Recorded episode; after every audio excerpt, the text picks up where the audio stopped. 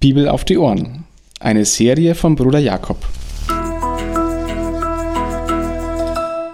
Eine Begleitung zum Bibellesen, um die Bibel, das Wort Gottes, zu entdecken und täglich besser kennenzulernen.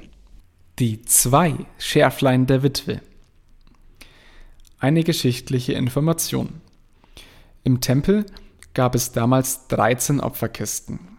Und Jesus hatte von diesen 13 gerade wahrscheinlich einen im Blick. Luther übersetzt Schärflein. Das griechische Wort, das dort steht, ist Lepton. Und das meint die kleinste Währungseinheit damals, die kleinste Kupfermünze, die es gab. Also wirklich nicht viel. Zwei Lepta hatte also diese Witwe. Und eine theologische Information. Jesus kann nur durch den Geist vom Vater wissen, wie viel die Witwe hatte. Von außen sieht, man ihr das ja nicht an. Hier will ich auch noch dazu anmerken, dass im Lukasevangelium Jesus nicht als einer gezeigt wird, der damals die Reichen grundsätzlich kritisierte. Sie werden hier auch gar nicht kritisiert. Sie werden einfach nur als Vergleichspunkt genommen, weil sie mit dem, was sie haben, anders umgehen als die Witwe mit dem, was sie hat. Die Reichen geben von ihrem Reichtum. Sie bleiben trotz Opfergabe weiterhin reich. Sie haben, sie teilen, teilen sich das ein. Die Arme hat keine Möglichkeit, sich es einzuteilen, beziehungsweise sie tut ganz bewusst die Einteilung ganz auf Gott setzen. Sie gibt von ihren zwei Lepta beide in den Opferkasten. Sie hätte die Hälfte behalten können. Sie gibt also von ihrer Armut alles und ihre Armut verschärft sich. Was für ein Vertrauen hatte sie in Gott. Und damit bin ich bei dem ersten Gedanken für heute. Wie viel Vertrauen habe ich in Gott, dass er für mich sorgt?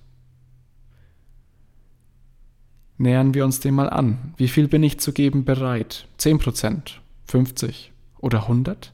Was für eine Frage. Das kann man doch nicht verlangen. Die Witwe wird mir zum Vorbild, weil sie alles gab, im Vertrauen, dass Gott sorgt. Kann ich auch so auf Gott vertrauen, dass er für mich sorgt? Oder fällt mir das Vertrauen schwer? Vielleicht weil ich ihm auch gar nicht so viel gebe, dass ich auf ihn vertrauen muss, dass ich auf ihn vertrauen, zu vertrauen angewiesen bin? Habe ich zu wenig Vertrauen, weil ich mein Vertrauen auf andere Sachen setze? Auf Geld? Der erste Gedanke, wie viel Vertrauen habe ich in Gott, dass er für mich sorgt? Und der zweite, wie viel hat Jesus denn gegeben. Die Witwe gab alles, was sie hatte. Sie ging weiter, als wir es je voneinander verlangen würden. Hier kommt langsam ein Ahnen da, über das ins, in den Sinn, was Jesus wohl gegeben hat. Er gibt nicht nur alles, was er hatte. Er gibt noch viel mehr. Er gibt sich selbst. Er gibt sein Leben. Sein Leben als Opfer, wie es der Hebräerbrief beschreibt. Wie viel hat Jesus für uns gegeben? Nochmal die beiden Gedanken. Der erste, wie viel Vertrauen habe ich in Gott, dass er für mich sorgt? Und der zweite, Jesus hat nicht nur alles gegeben, er gab sich selbst, sein Leben zum Opfer hin.